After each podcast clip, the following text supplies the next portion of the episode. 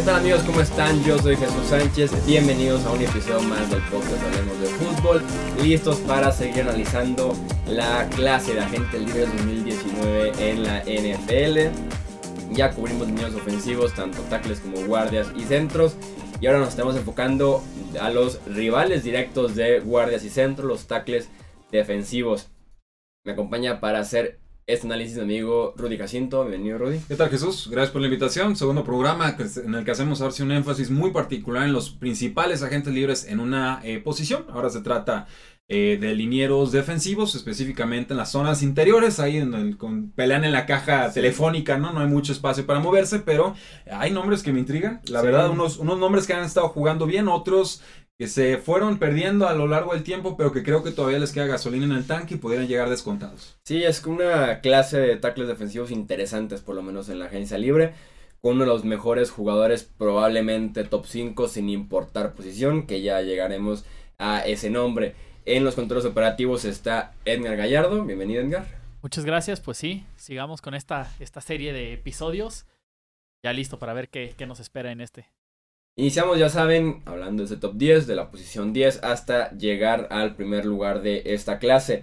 Christian Covington, el tackle defensivo de los Houston Texans, es justamente quien aparece en la décima posición. Con Houston ha sido un jugador de rotación, muy aprovechado en el juego por tierra por su tamaño, apenas tiene 25 años y disfrutó muchísimo tiempo de jugar con JJ Watt, ya Devon Clowney, Whitney Mercer, lo cual le permitía tener eh, enfrentamientos favorables, casi siempre uno a uno y saber aprovecharlos, como les digo, sobre todo en el juego por tierra. Tal vez algún equipo se anime a buscarle ese potencial también en el juego eh, aéreo, convertirlo en un tackle defensivo mucho más completo, pero sí, Houston era parte de una rotación que tenían ahí en el centro de la línea defensiva. PFF le dio una calificación la temporada pasada de 73.4. Sí, eh, y bueno, bueno en cobertura de pase, bueno defendiendo la corrida. Un tema recurrente en esta lista, y no es que nos queramos repetir, es que es una realidad, es que la mayoría de estos jugadores no son pass rushers. O sea, un jugador que penetre y llega al quarterback por el centro del campo no va a estar en el lugar 10 de, de, una lista, no va a estar en el 1 o en el 2 o en el 3. Entonces, tengan eso muy presente, son perfiles o estilos de cuerpos muy distintos los que podemos ver en esa posición. Pueden ser los grandes corpulentos que bloquean a dos jugadores y detienen el juego terrestre, pero que no presionan el quarterback, o pueden ser un poco más livianos, ágiles que se saben mover a lo largo de la línea, en un gap, tres gap, cinco gap, etcétera, para entonces llegar al mariscal de campo. Aquí el caso de Christian Covington, 6'2, 310 libras. Eh, nos queda claro que es de ese primer perfil eh, de, de, tener la corrida, pero que puede tener oportunidades muy puntuales. Y eh, pues un jugador que te puede cumplir, no debe ser demasiado caro, simplemente un, un, veterano de nivel promedio que te puede dar producción promedio. Sí, que tienen su respectivo valor ese tipo de roles en la línea defensiva y que tal vez podríamos ver a otros dos jugadores peleando por ese 10 que es el mismo perfil que pertenecen a los New England Patriots, que es Danny Shelton y Malcolm Brown, que también sí. son agentes libres, también es el mismo perfil de jugar el 40-50% de los snaps de un partido, principalmente por tierra, porque por aire es momento de que lo vean desde el lateral, ¿no? Claro. Y es importante que un equipo también sepa eso para que no le pague tanto a un jugador que solamente va a estar en el campo el 40% de los sí, snaps. He, he, escuchado la expresión a dime dozen cuando se trata de jugadores eh, que run stuffers o jugadores que te bloquean la corrida por el centro del campo. A esos no les pagas, es lo que escuché sí. en el análisis, ojalá recordara dónde fue, pero a ese perfil de jugador no les pagas una millonada porque los puedes encontrar de forma bastante eh, accesible, digamos, uh -huh. vía draft o vía agencia libre. En el noveno puesto nos encontramos a eh, Mario Edwards, un jugador que inició su carrera en la NFL, un tipo híbrido de linebacker defensive end, se los cambió al centro con los Oakland Raiders y terminó jugando tackle defensivo con los Gigantes de Nueva York la temporada pasada, pero también ha jugado esas posiciones por afuera de los números, lo cual le da cierta versatilidad. Si bien el inicio de su carrera con los Raiders fue realmente malo, pasó de noche, venía a estar lesionado después de salir de la Universidad de Florida State. Bueno, tuvo un buen año uno. Y ya. Sí, apareció por ahí, desde, creo que en la segunda mitad de la temporada, mm. ¿no? Porque la primera mitad estuvo lesionado, tuvo un buen año uno, después con los Giants medio reapareció. Le dieron un 70.1 en Pro Football Focus la temporada pasada y en las trincheras. Y también podría ser un jugador de rol, un jugador servicial para un equipo que busque eh, tal vez alguien que también pertenezca a una rotación en la línea defensiva. Sí, creo que aquí hay potencial. Las lesiones no han permitido que, que aparezca 6'3, 280 libras, 25 años está en su punto perfecto, pero lesiones, lesiones, sí. lesiones, ¿no? Es la consistencia y la disponibilidad en los partidos también es una habilidad y Mario Edwards no ha podido demostrar eso Hasta el momento lo probaron los gigantes de Nueva York a ver si había algo por ahí, no termina encajando demasiado en el sistema, no había mucho que hacer con los gigantes el año pasado, sinceramente, entonces llega a agencia libre y lo hará seguramente con un contrato barato, a un año, quizás dos, para reflotar su valor y pensar en una agencia libre futura. En el octavo puesto nos encontramos con un viejo conocido con Muhammad Wilkerson, que hace seis años era considerado tal vez uno de los 10 mejores defensivos en la NFL, ¿no? Sin importar incluso la posición, era realmente muy buena su producción eh, con los Jets de Nueva York. Eh, le dieron un contrato enorme, después tuvo dos años muy flojos, 2016-2017 con los Jets. Termina cortado, firma con eh, Green Bay, apenas pudo jugar tres partidos la temporada pasada. Creo que se lo convierte en un candidato, pero de verdad muy fuerte a firmar un contrato de solamente una temporada, volver a apostar eh, por él, además de que los equipos realmente lo podrían buscar solamente por una temporada por este historial de lesiones y de bajo nivel con los Jets en ese fin. Y, en y de fin actitud, era. ¿no? De repente se habla Sí. de que tiene una actitud un tanto complicada en los vestidores. No, no se habla necesariamente de un jugador violento, ni mucho menos simplemente alguien como con una personalidad que de repente repela. Sí, tiene ya 30 años y en tres partidos con Green Bay la temporada pasada, Pro Football Focus le dio un 76.5 de calificación, que es una buena calificación, es de titular estable, titular decente, pero sí, a mí me gusta para firmar por una sola temporada con... Sí, y, y yo si fuera equipo yo le daría la, la oportunidad 6-4, 315 libres, primera ronda del 2011. Eh, creo que está jugando bien con los Green Bay Packers, se lastima muy pronto desgraciadamente y se les empieza a desarmar toda la defensiva de los pobres Packers, pero eh, pues hay que repetir el proceso, tiene, el talento tiene, se ha mantenido usando en temporadas anteriores, estaba, se le había motivado el año pasado. Yo le daría el- un contrato quizás un millón menos de lo que cobró el año pasado, reflota tu valor, te, vete con un contendiente para que puedas lucir bien y entonces ya con 30 años llegues nuevamente a agencia libre. Sí, no descartaría incluso regresar con los mismos Packers, ¿no? En el séptimo puesto tenemos a Margus Hunt, que tal vez es como de mis eh, agentes libres favoritos de esta clase, tal vez no de los principales, pues. Eh, creo que ha capitalizado su potencial en los últimos dos años en Indianapolis.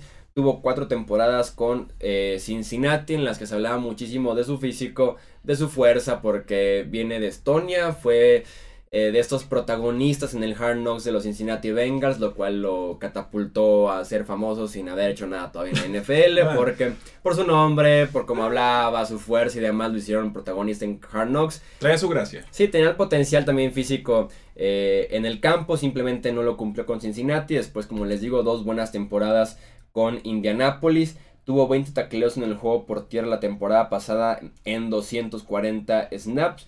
En Pro Football Focus dieron un 82.8 defendiendo el juego por tierra. Creo que es un candidato fuerte para regresar a Indianapolis en un contrato ahora sí de 2-3 temporadas y apostar bien en él porque simplemente fue un buen jugador, un jugador cumplidor en el juego por tierra, pero que también tiene cierto potencial como pass rusher. Sí, es un jugador enorme, 6'8", 298 libras, tiene ya 31 años, esa sería su, su desventaja, sí, lo más probable es que regrese con los Colts, tienen demasiado dinero los Colts y creo que es un jugador que no desentona eh, para nada, como dices, bueno contra la corrida, no le vas a sacar la vuelta a un mastodonte de 6'8", pero como bien dices, también cumple como pass rusher, más por esquema que realmente porque sea un penetrador Sí. importante, digo, 6'8", ¿cuánta agilidad puede tener un jugador de 6'8", no? Si no es un jugador de básquet, pues es muy difícil pensar que por el centro del campo va a llegarle mucho el mariscal de campo, pero ciertamente esa, esa herramienta está en su arsenal de juego. Pasamos al sexto puesto donde nos encontramos con Darius Phylon, este, este liniero defensivo de los Chargers de Los Ángeles que viene de dos buenas temporadas también como parte de una rotación en esa línea defensiva de los Chargers. Eh, tuvo oportunidades en 2017, incluso incrementaron las oportunidades en 2018 que terminaron con una buena temporada de 67.8 según Pro Football Focus. También muy beneficiado de Joey Bosa, Melvin Ingram y parte de la rotación de los constantemente lesionados Brandon Miven y Corey Lujet. Sí, un jugador que, pues bueno, mejor contra corrida que con el pass rush. Volvemos a esta misma Sí. temática. Se hizo unos 300 libras extra ron en el 2015. Se tuvo que ganar el, el puesto. No muy utilizando sus primeras temporadas. Poco a poco lo iban incorporando un poquito más en la rotación. Pero eh, ciertamente no parece ser un jugador que los Chargers tengan mucho interés en, en retener por, por dinero importante. Henry Anderson es el primero que nos encontramos en el top 5, este liniero defensivo que inició su carrera en Indianapolis. La temporada pasada jugó con los Jets, primera temporada completa para ver realmente su potencial. Las lesiones, sobre todo de rodilla, han sido una pesadilla para Henry Anderson desde que venía a la Universidad de Stanford hace unos años. También con los Colts. un defensivo muy pero muy productivo, jugó el 60% de snaps con los Jets la temporada anterior, produjo 8 capturas, 8 golpes al quarterback, 29 presiones, creo que es un jugador muy completo que las lesiones simplemente no han podido respetar a lo largo de su carrera en la NFL y como les decía, también en la Universidad de Stanford. Un muy destacado 76.5 le dio por Fútbol Focus la temporada pasada. Creo que podría regresar a los Jets como un, eh, como un contribuidor mucho más grande, con un rol mucho más eh, amplio con los Jets ahora. Eh, porque como les digo, es de mis favoritos también en esta clase porque puede ser muy bueno si las lesiones, sobre todo de rodillas, se lo permiten. Sí, 6'6, 300 un libro, 27 años, te cumple en la corrida, te cumple como pass rusher y llegó descontadísimo el año pasado, para los que no se acuerdan, llegó por el pick 235, un intercambio entre los Jets de Nueva York y los Indianapolis Colts. Ni se diga quién ganó ese, ese trade. Lo, ganaron muy claramente los Jets, pero 22 tacleadas, 2 sacks, un fumble forzado antes de pues, ser puesto en reserva de lesionados. Eh, este sí vale, este sí vale, hay que ofrecerle algo, de dinerito. Obviamente, eh, no todo garantizado porque las lesiones han sido crueles, pero el talento ahí está y lo demostró esta temporada. Sí, hablando de talento y no ofrecerle mucho dinero garantizado, hablamos del cuarto en esta lista que es. Mm. David Irving. Pero el talento se tiene que demostrar en algún momento. Lo ha demostrado, es lo peor. En mi opinión sí lo ha demostrado porque Irving genera muchos problemas para, la línea, para, la línea, ofensiva ah, rival y para su equipo, sobre todo en la gerencia y entrenador en jefe. Por cuentas igual, ¿eh? Suspendido cuatro partidos al inicio de la temporada pasada, apareció después en solo dos partidos por razones sin conocer. Ya estaba activada la suspensión, simplemente no dieron juego. Ya me las imagino. Se habla de constantes problemas de llegar tarde, de tal vez de drogas, de estarlo cuidando fuera del terreno de juego. Entonces los Cowboys simplemente no le quisieron dar la oportunidad. En 2017. Tiempo fuera, los Cowboys no, ya no le quisieron dar una oportunidad. Hay un equipo más tolerante aparte de Cincinnati en la NFL con un jugador con problemas de extra cancha que, los vaqueros de Dallas. En las suspensiones no. O sea, no fueron los vaqueros de Dallas los que firmaron a Greg Hardy a pesar de todo el desastre de PR hace unas temporadas. es que escucha estos dos datos que traigo. pero, pero lo van a dejar ir. ¿Quién conoce mejor al jugador que él? Yo confiaré en David Irving. Ah. Es demasiado talento y es, demasiada producción los vaqueros de Dallas se van a deshacer de él. Eso es lo que quiero dejar claro. Los vaqueros Tal vez los Cowboys ya son algo diferentes. Creo yo. Jerry Jones ahí sigue. en 2017, David Irving, presionó al quarterback en el 13% de sus snaps. Solamente detrás de Aaron Donald y Gino Atkins en el interior de la línea defensiva. Tentado, en snaps limitados. Tuvo 7 capturas en 228 snaps. O sea, en una temporada tendría 14, 15 capturas.